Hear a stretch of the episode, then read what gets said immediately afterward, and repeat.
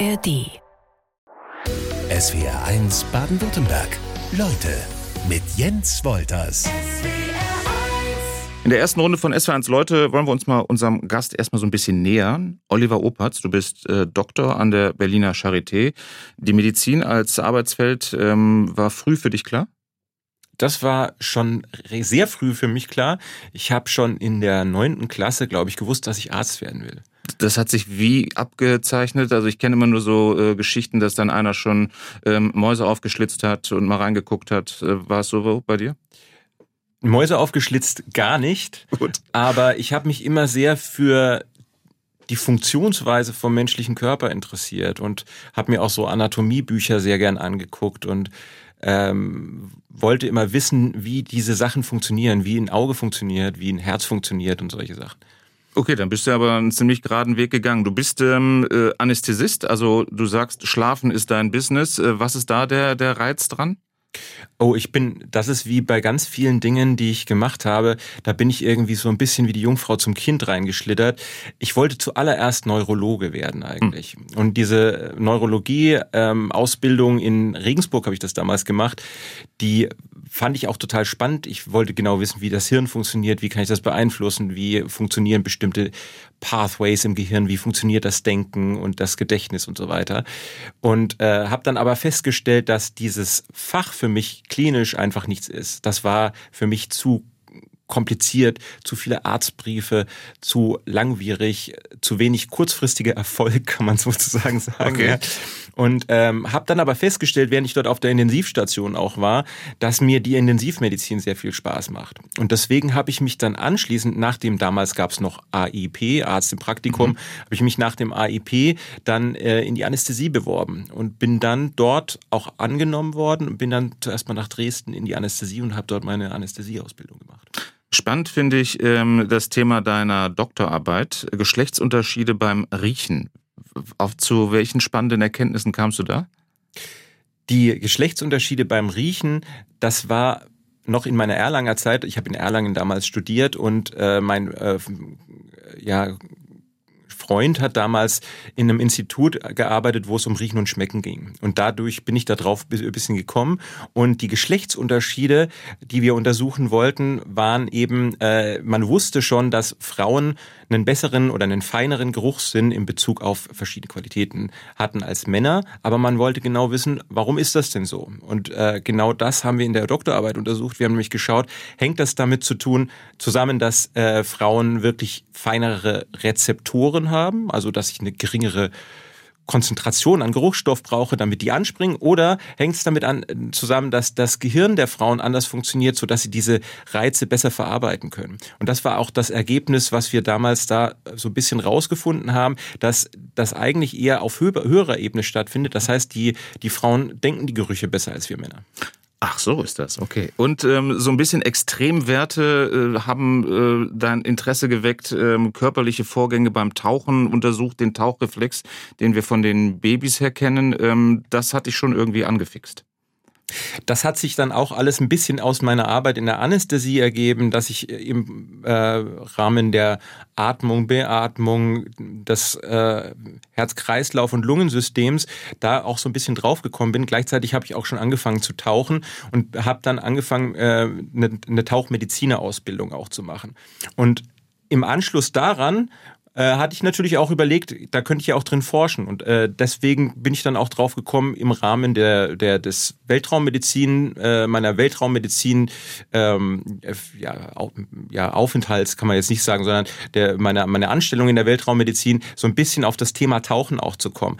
Und da hat mich der Tauchreflex extrem interessiert. Und zwar deswegen, weil ähm, ich ursprünglich in die Raumfahrtmedizin auch gekommen bin, weil ich gesagt habe, ich möchte die Leute schlafen lassen, dass wir, dass sie schlafen, während sie zu anderen Planeten fliegen. Mhm. Das war eigentlich so das glaube, das kennt man auch auf vielen Science-Fiction-Filmen. Ich habe gesagt, ich bin Anästhesist, ich kann das, ich weiß, wie das geht.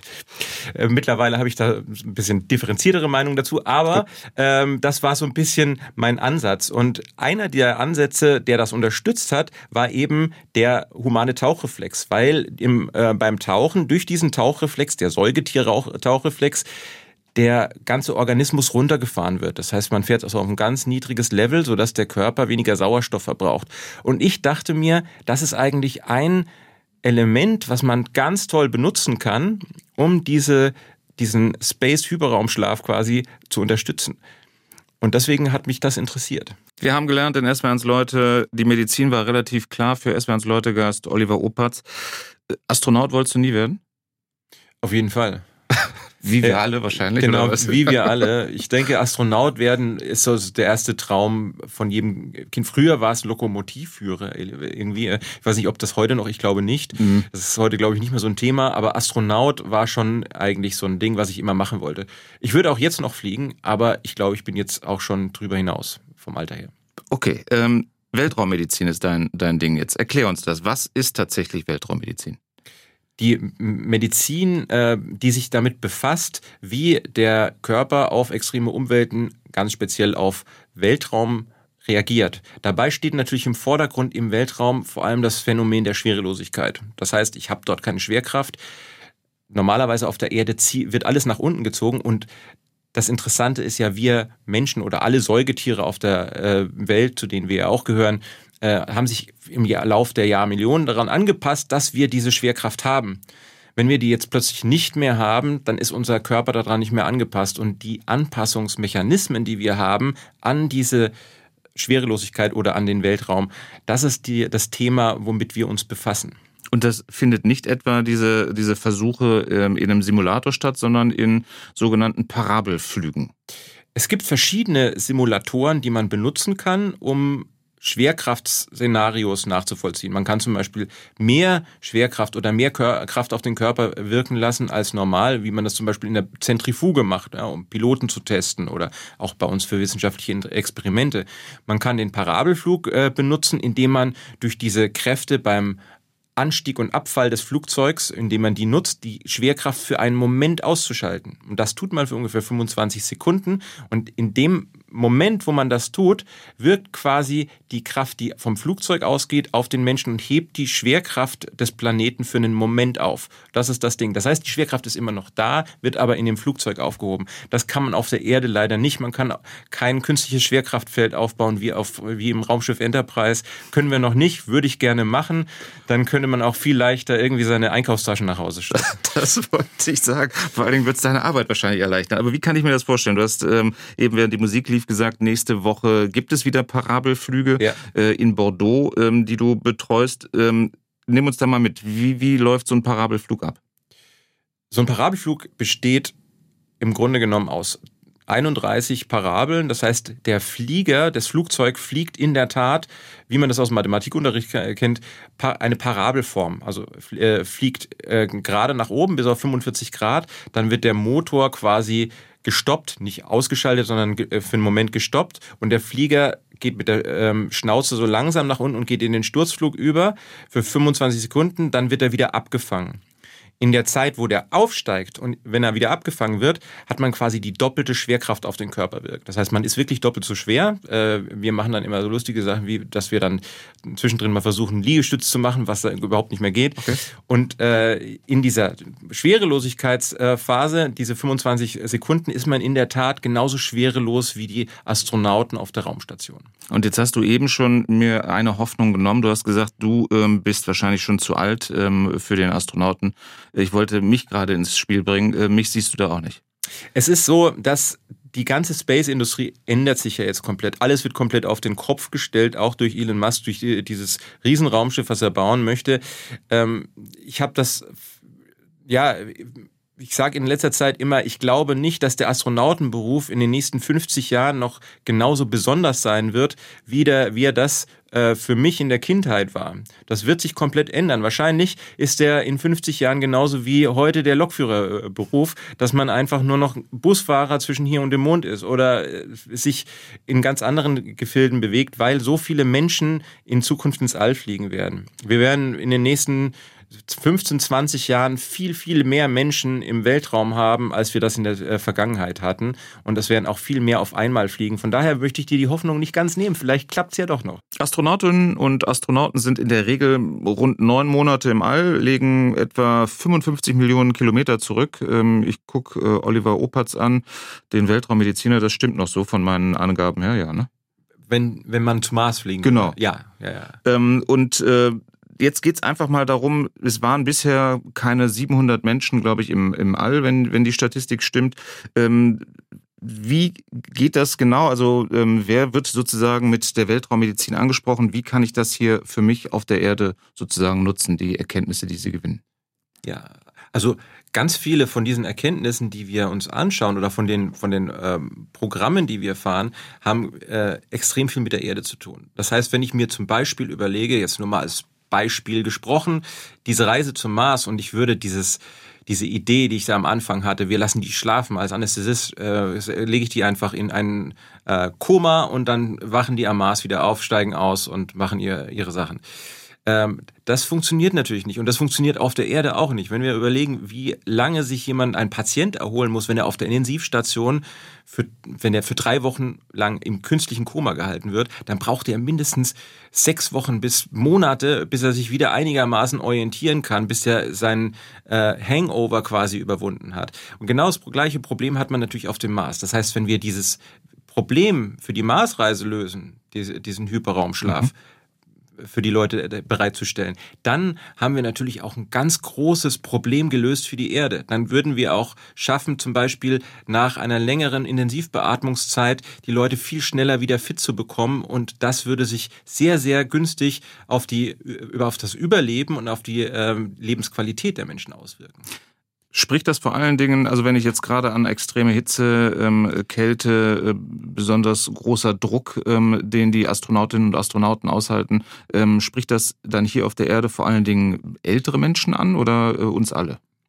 Das spricht uns alle an, spricht aber natürlich auch vor allem ältere Menschen an. Die, äh, das Altern oder das schnelle Altern ist ein ganz großes Thema, was die Raumfahrtmedizin äh, beackert quasi. Weil es so ist, dass das Herz-Kreislauf-System, äh, Gleichgewichtsorgane, visuelles System etc., dass man da überall beobachtet, dass man Phänomene hat bei den Astronautinnen und Astronauten nach der Zeit im All, die so auftreten wie bei Menschen, die äh, schon gealtert sind. Das heißt, die, das Altern verläuft im Weltall oder in der Umlaufbahn sehr viel schneller. Das heißt, in dem Fall wird es dann auch wieder rückgängig gemacht in den meisten Fällen. Das heißt, die äh, Astronauten erholen sich wieder, wenn sie auf, äh, auf der Erde sind, aber man kann quasi ähnliche Phänomene beobachten wie beim Altern des Menschen auf der Erde. Ich habe mir eine Aussage rausgepickt, ähm, die von dir, glaube ich, stammt. Kreislaufprobleme im All sind ähnlich zu Fieberschüben auf der Intensivstation. Ähm, es, ganz so ist es nicht. Also es ist, äh, muss ich vielleicht noch mal ein bisschen erklären. Es ist so, dass wir beobachtet haben, dass dadurch, dass das äh, Herz das Blut vor allem in den Kopf pumpt oder in die obere Körperhälfte äh, im, im Weltall, weil man eben keine Schwerkraft hat. Das heißt, das Blut fällt nicht in die Beine, mhm. muss von dort nicht hochgeholt werden. Das heißt, tendenziell pumpt das dann eher in den Kopf. Dadurch kommt äh, zu einer Überhitzung des Kopfes von Astronauten. Und das ist dieses Space Fever, was wir beschrieben haben. Das heißt, der, der Kopf überhitzt sehr viel schneller, die Wärme kann schlechter abgeführt werden im Weltall auch. Und äh, genau dieses Überhitzen, das haben wir ja auch, wenn wir zum Beispiel auf der Intensivstation einen Patienten haben, der eine Sepsis hat oder sowas, da haben wir das aus dem Grund, dass es ein Fieber gibt aufgrund eines Bakteriums zum Beispiel. Hier haben wir eher eine Hyperthermie vorliegen, das heißt, der Körper überwärmt, äh, ohne dass es da, dafür einen bakteriellen oder sonst äh, Ursache gibt. Und ähm, die Ursache ist unterschiedlich, aber die Therapie kann dann auch wieder ähnlich sein. Extreme Hitze, extreme Kälte, äh, auch äh, sehr starker Druck, das müssen Menschen im All aushalten. Weltraummediziner Oliver Opatz ist weiter zu Gast in SWRs Leute. Durch den Klimawandel wird es bei uns ja auch immer wärmer. Und ähm, ich habe in der Vorbereitung gelernt, wir funktionieren am besten bei einer Körpertemperatur so im Fenster zwischen 36 und 37,5 Grad. Äh, was passiert, wenn ich äh, richtig heiß laufe? Dann arbeitet mein Körper nicht mehr richtig gut. Ja, man kennt das ja, wenn man Fieber hat. Ja, man ist dann einfach nicht mehr richtig bei der Sache, man kann sich nicht konzentrieren, ist definitiv nicht einsatzfähig, wenn man Fieber hat. Und das liegt nicht nur dran, dass man jetzt krank ist, also dass der Bakterien im Blut sind, sondern auch einfach, dass das Gehirn in dieser Temperatur nicht mehr richtig arbeitet. Welche, ähm, um mal den Vergleich zu ziehen, welche Temperaturen müssen Astronautinnen und Astronauten sozusagen aushalten? Bei den Astronauten ähm, steigt die Temperatur so ungefähr um 0,5 bis 1 Grad an in Ruhe. Und dann, wenn die ähm, ihre Betichtigungen machen, also wenn sie Sport treiben, dann noch mal ein bisschen mehr. Wir haben einzelne gehabt, die hatten Temperaturen von 40,6 Grad Celsius äh, Körperkerntemperatur. Also da geht schon ganz schön nach oben und dann kann man sich vorstellen, dass das auch mit dem Gehirn schon was anfängt.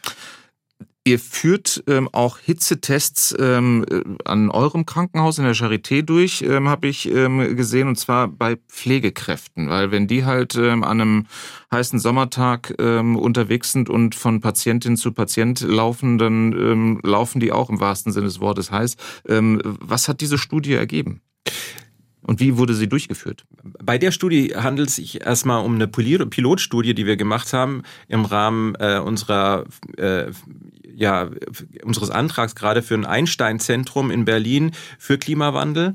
Und in diesem Einstein-Zentrum für Klimawandel geht es bei uns ganz genau darum, ganz spezielle Gruppen zu erfassen, die unter dem Klimawandel äh, leiden und was wir für diese Gruppen tun können. Die einen sind eben Pflegekräfte, die jetzt, kann man sich vorstellen, bei Corona, bei dieser äh, Pandemie extrem Problem, Probleme hatten, weil sie die ganze Zeit diese Plastikschutzkleidung tragen mussten, plus noch eine Maske und das dann bei äh, Sommertemperaturen ohne Klimaanlage. Das war extrem belastend für die. Und deswegen hatten die sich eben damals an uns gewandt, weil die gewusst haben, dass dass wir diese Weltraumforschung machen. Und wir haben gesagt, ja, das ist ja ein ähnlich gelagertes Problem. Die Ursache ist zwar anders, aber die Folge ist ganz ähnlich.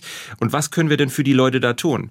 Ähnlich geht's dann wie bei den Pflegekräften dann natürlich auch um alte Leute, um Leute, die auf der Straße arbeiten müssen, um Minenarbeiter, die in ihren Minen extremen Temperaturen ausgesetzt sind.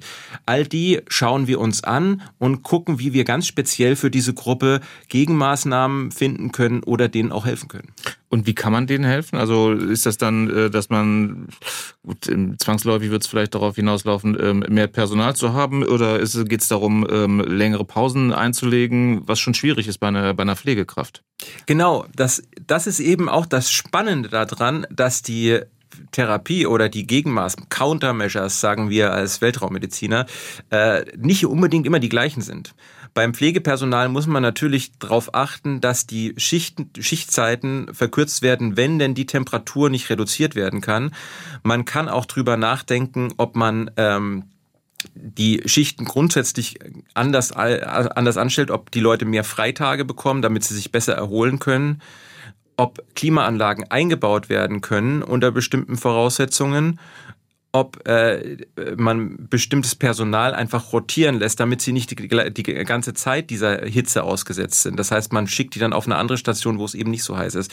All diese Sachen werden auch dann eben diskutiert und äh, wir gucken eben, wie man jetzt in den nächsten Jahren damit umgeht, weil es wird immer heißer und wir werden uns damit auseinandersetzen müssen. Ja, das hat, da kommen wir gar nicht dran vorbei. Sensoren in unseren Handys, Windschnittigkeit bei unseren Autos oder auch Such- und Rettungssysteme wurden weiterentwickelt dank Erkenntnissen aus der Raumfahrt. Dr. Oliver Opatz ist weiter zu Gast in SWRs Leute. Welche erfolgreichen Beispiele hat die Weltraummedizin da zu bieten? Gibt es da was, was wir schon längst bei uns hier benutzen, was äh, im äh, All entwickelt wurde? Ja, wir haben zum Beispiel, es gibt einen Eye-Tracker, der benutzt wird beim Augenlasern. Ähm, das heißt, äh, die, die Augenbewegung wurde dadurch ganz genau erfasst, weil eben im All das Gleichgewichtsorgan oder der Ausfall des Gleichgewichtsorgans äh, bedingt, dass äh, die Augen muss, die Augen so ein bisschen äh, hin und her zucken, äh, Nystagmus nennt man das dann. Aber das, äh, solche Sachen wurden entwickelt. Das sind meistens kleine Geräte oder kleine äh, Neuerungen, die man, die einem im, äh, im Alltag gar nicht so auffallen. Das ist ähnlich wie bei den Handys mit diesen Sensoren, die quasi das GPS wahrnehmen oder sowas. Da denkt man ja auch nicht, dass das was mit Weltraum zu tun hat, ist aber essentiell aufgebaut auf Quantenmechanik, auf relativistische Phänomene, auf äh, Erkenntnisse, die man dann auch im All belegt hat durch Satelliten etc. Und bei der Weltraummedizin ist es, ist es ähnlich, dass man eben viele Dinge, äh, die man ähm, im, auf der Intensivstation hat, zum Beispiel bei Patienten, die sehr lange liegen und die sehr lange beatmet werden, ähnliche Phänomene und ähnliche Alterungs Alterungsphänomene oder Muskelabbau, Knochenabbau und so weiter, hat man natürlich im All und da geht das noch viel schneller. Das heißt, das ist, sind immer solche Vergleichsmomente, die man da auch in der Weltraummedizin hat. Wenn wir diesen, bei diesem Augentracker bleiben, das heißt, ähm, Astronauten waren ähm, im All und hatten halt, äh, ne, da wurde die, die, die, die Augenbewegung wahrgenommen und gemessen und äh, das hilft uns dann beim Augenlasern. Das genau der der diese Sensorik wurde eigentlich benutzt, um einfach eine wissenschaftliche Studie durchzuführen an einen Astronauten. Wie wie verändert sich diese Augenbewegung? Und auf der Erde wurde das dann benutzt. Dann hat man gesagt, ah, ihr habt ja diesen Sensor entwickelt, den können wir benutzen, wenn wir Augen lasern. Dann kann sich der Laser anhand dieser Sensorik ganz genau drauf einstellen und schießt quasi nicht daneben, wenn der Patient mal das Auge bewegt während der Operation. Was ganz hilfreich ist. Genau. Ähm, wenn du jetzt dich, was hast du gesagt, nächste Woche auf den Weg zu den nächsten Parabel Flügen machst. Ähm, was gibst du den äh, Probanden äh, mit an die Hand? Worum wird es da gehen? Darfst du das äh, überhaupt verraten? Das darf ich ja verraten, ja genau. Da, da geht es in der Tat auch wieder um Temperatur, um Hitze, um ähm, Thermoregulation, ja, also um die Regulation der Körperwärme. Und was wir da machen, ist, wir kühlen die äh, Probanden ähm, an den unteren Extremitäten. Das hat einmal unter Umständen Einfluss darauf, dass wir die auch kühlen können, wenn die überhitzen. Aber das wollen wir auch vor allem deswegen machen, um den Kreislauf zu regulieren von den, äh, von den Patienten. Und zwar funktioniert das so, dass durch die Kühlung in der Peripherie sich die Adern zusammenziehen und das Blut, was in diesen Adern ist, zurück in den Körperkern drängen. Und das ist was, was man sehr gut benutzen kann, wenn zum Beispiel ein Astronaut nach langer Reise durchs Weltall ähm, äh, sich an diese Schwerelosigkeit gewöhnt hat und das äh, Blutvolumen alles im, sich überall im Körper verteilt hat und er kommt dann auf den Mars, dann kann man über diese plötzliche Kühlung diese Flüssigkeit wieder zurückdrängen, sodass er wieder Blutdruck hat. Man sieht das relativ häufig bei Astronauten, die zurückkommen auf die Erde, dass die direkt nach dem Aussteigen ohnmächtig werden. Und das ist eben so ein Phänomen, was man da hat. Und wir bauen eben ein Countermeasure, eine Gegenmaßnahme dagegen, dass, dieses, dass es zu diesem Kreislaufversagen kommt. Und dass man das dann auch anwenden kann bei Intensivpatienten, bei Notfallpatienten oder sonst was, das ist ganz klar. Das, ist, das heißt, das hat auch wieder direkte Auswirkungen auf den Menschen auf der Erde. Und zu deinen Testpersonen gehören wahrscheinlich Frauen und Männer. Musst du da irgendwie ähm, unterschiedlich drauf eingehen? Ähm, auf jeden Fall, also 50 Prozent Frauen gehören für mich immer dazu. Das ist, äh, machen wir immer so, dass wir ähm, biologisch Männer und Frauen 50-50 äh, versuchen zu untersuchen.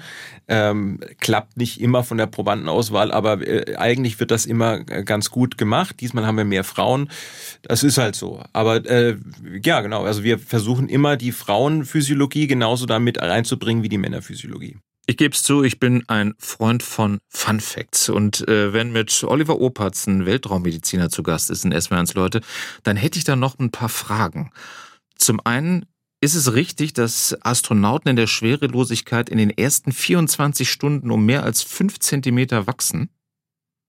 Ja, also man wächst auf jeden Fall. Ob das jetzt genau fünf Zentimeter sind, weiß ich nicht genau. Aber man wächst ein Stück und das kommt ganz einfach dadurch, dass sich in unsere äh, Zwischenwirbelscheiben, äh, ähm, ähm, Scheiben, die wir ja haben, unsere Bandscheiben quasi, ja, äh, lagert sich halt immer so ein bisschen Wasser ein und dadurch werden wir immer größer. Das heißt, wenn wir vom äh, äh aus, aus dem Weltall zurückkommen, könnte man sich gleich für so eine Basketballmannschaft anmelden dann, oder? Cool. Und ja. äh, wenn ich vorher mit einem äh, Bandscheibenvorfall oder mit Bandscheibenbeschwerden ähm, äh, ins All geschickt werde, sind die in der Schwerelosigkeit dann weg?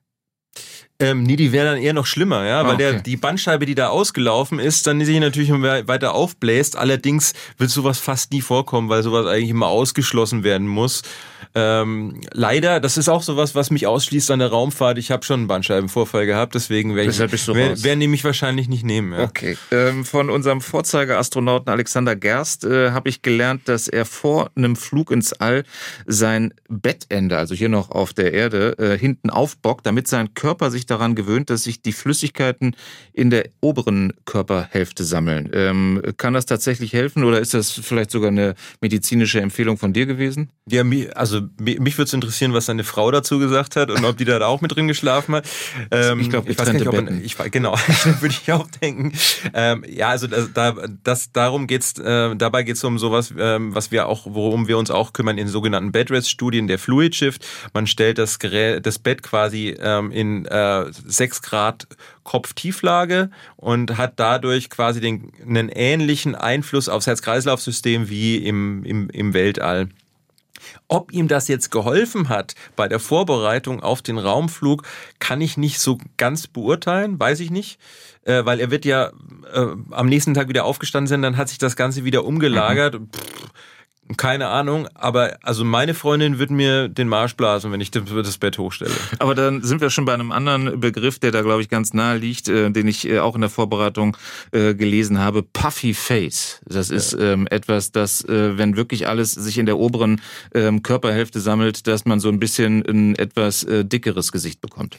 Ja, darauf habe ich vorhin schon so ein bisschen angesprochen. Genau. Ich weiß nicht, ob man es überhaupt verstanden hat, aber ähm, es, beim Puffy Face geht es auch darum, dass das Herz oder das Herz-Kreislauf-System das Blut ja eigentlich im ganzen Körper verteilt und wir sind angepasst an diese Normalschwerkraft. Das heißt, das Blut wird aus den Beinen nach oben gepumpt und dann ins Gehirn, wo es dann unser zentrales Denkorgan durchblutet. Im Weltall äh, pumpt das Herz dann naturgemäß fast nur in die obere Körperhälfte. Das heißt, die obere Körperhälfte wird aufgeblasen äh, das äh, Gesicht wird ganz dick, wird voller Flüssigkeit und äh, kann die Wärme schlecht abgeben, deswegen unsere Temperaturerhöhung.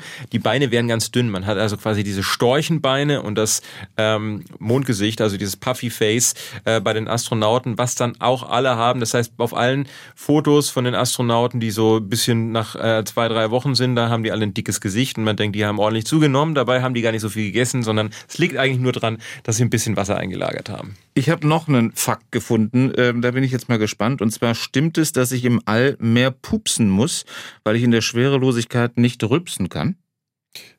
Das ist auch spannend. Naja, ich kann mir das vorstellen. Ehrlich gesagt weiß ich es nicht genau, aber das Spiel kommt natürlich in die gleiche Richtung. Ähm, ja, unter Umständen werden eben Gase da äh, im, im äh, ich kann mehr pupsen. Ich pupse mhm. mehr, weil ich weniger rülpsen kann. Ähm, das äh, hat was mit der Gasentwicklung im Darm mit, mit Sicherheit zu tun. Äh, und der Darm oder die Darmfunktion ändert sich im Weltall. Ähm, wie das dann unter bestimmten Diäten ist, die ja auch wieder bei allen Astronauten unterschiedlich ist, weil jeder jede Nationalität sucht sich die speziellen Gerichte dann auch aus. Also Japaner werden was anderes essen jetzt als äh, Zentraleuropäer oder äh, Chinesen oder äh, wie auch immer. Das wird sich immer ein bisschen unterscheiden und von daher ähm, ist das ein interessantes Thema überhaupt. Die Darmfunktion ist ein Riesenthema auch für die ähm, Forschung, medizinische Forschung in der Schwerelosigkeit, ebenso wie die Forschung auf der Erde für Patienten auf der Intensivstation. Von heute bis zum Jahr 2025 beteiligt sich Deutschland mit 3,5 äh, Milliarden Euro an der Raumfahrtagentur ESA. Da fallen dann auch aber so Bereiche drunter wie Erdbeobachtung, Telekommunikation oder Weltraumsicherung. Dr. Oliver Opatz ist weiter zu Gast in S1 Leute. Die Weltraummedizin, wird die damit auch finanziert? Die wird mit dem äh, Budget vom DLR natürlich auch mitfinanziert, äh, ist aber einer der kleineren Posten dabei. Ja, das sind nur ein paar Millionen Euro, die da äh, dafür abgestellt werden. Ähm, das meiste geht wirklich für Erdbeobachtung, Satelliten, Wetter, all diese Dinge, die wir ja täglich brauchen, ähm, drauf. Raumfahrt ist immer so ein schwieriges Thema. Wir sind immer begeistert, wenn es ähm, Erfolgsmeldungen gibt und ähm, äh, schütteln den Kopf, wenn irgendwas äh, nicht geklappt hat. Man ist immer dann auch gerne in so einer Diskussion oder besser gesagt die Befürworter der Raumfahrt in so einem Rechtfertigungsmodus. Wie geht dir das äh, im Bereich Weltraummedizin, dass du halt auch oft gefragt wirst, ähm, muss das sein, was ihr da macht? Ja, also das ist, das ist, glaube ich, ein philosophisches Thema. Mit dem muss das sein, ähm, weil, ähm, also ich denke jetzt bloß mal auch äh, noch im Kopf haben, dass ich jetzt auch im Minenwesen tätig bin. Wir äh, bilden zurzeit Bergarbeiter in Rettungsmedizin aus zum Beispiel. Ähm, und äh, da habe ich eben auch erfahren, also man bohrt in Südafrika zum Beispiel in 3000 Meter Tiefe bei 80 Grad Celsius mit allen möglichen, äh, das ganze Ding wird gekühlt mit Kühlanlagen und mit Kühlwesten und was weiß ich was, nach Diamanten, die eigentlich nur dazu da sind, äh, schönen Frauen um den Hals zu hängen.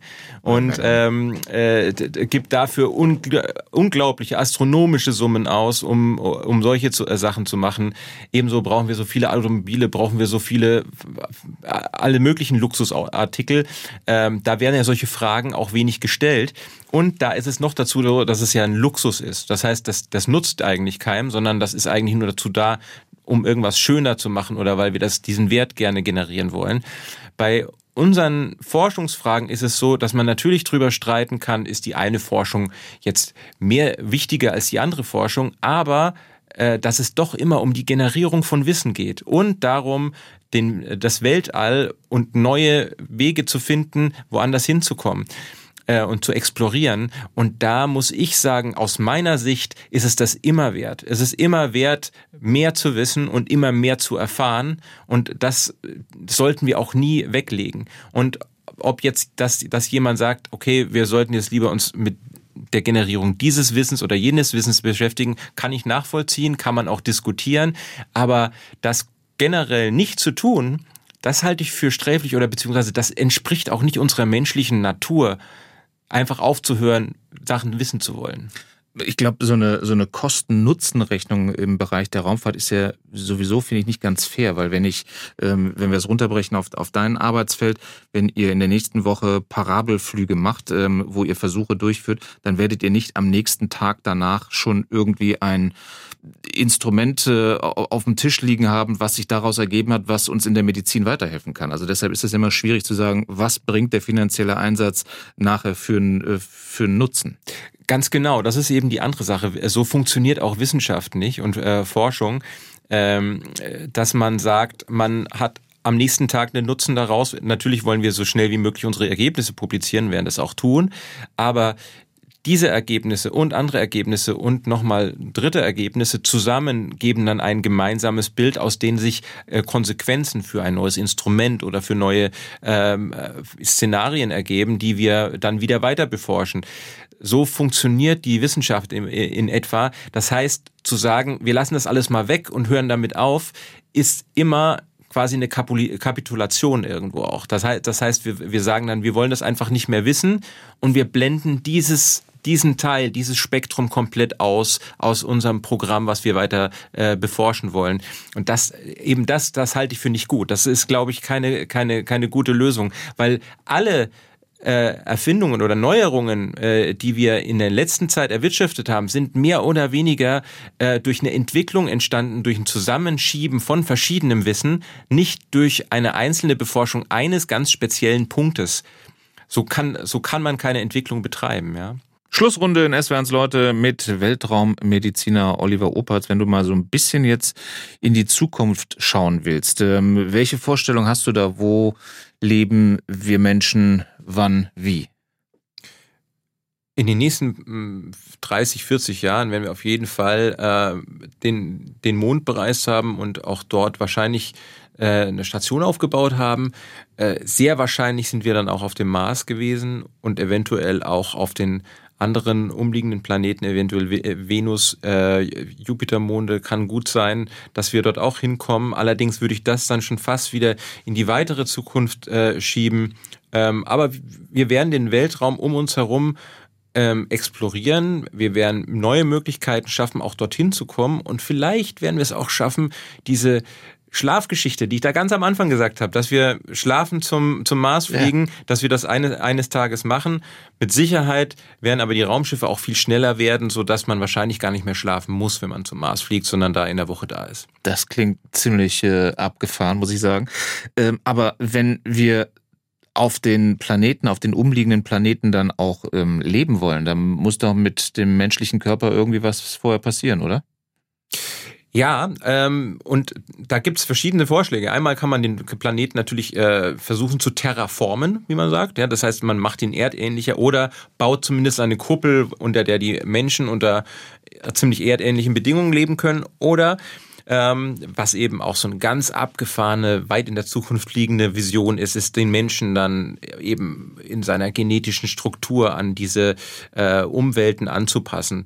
Das heißt, äh, sollte der, der Sauerstoffgehalt zu gering sein, muss man eben die Atemorgane dementsprechend dann genetisch umfunktionieren oder sowas. Sowas findet man eher in Science-Fiction-Literatur, wäre auch unter unseren derzeitigen Bedingungen streng verboten. Ja?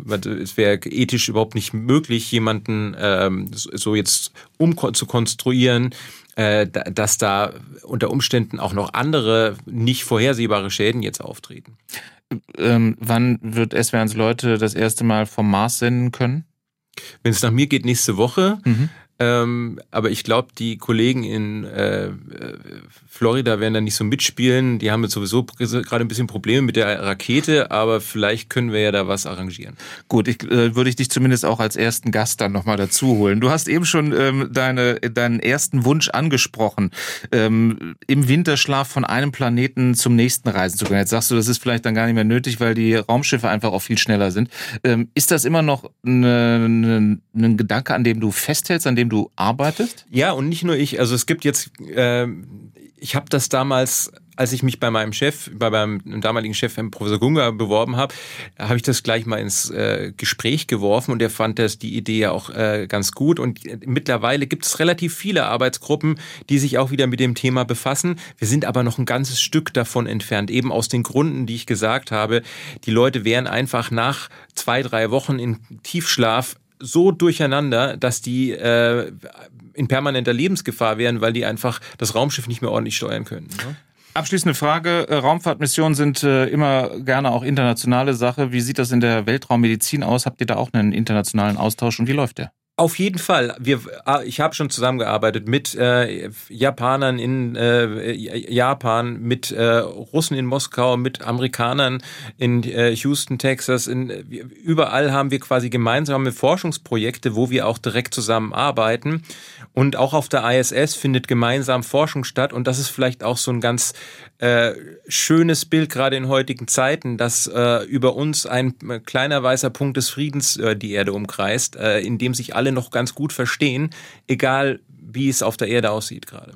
Weltraummediziner Dr. Oliver Opertz, vielen Dank fürs Kommen in SWR1 Leute. SWR1 Baden-Württemberg. Leute, wir nehmen uns die Zeit.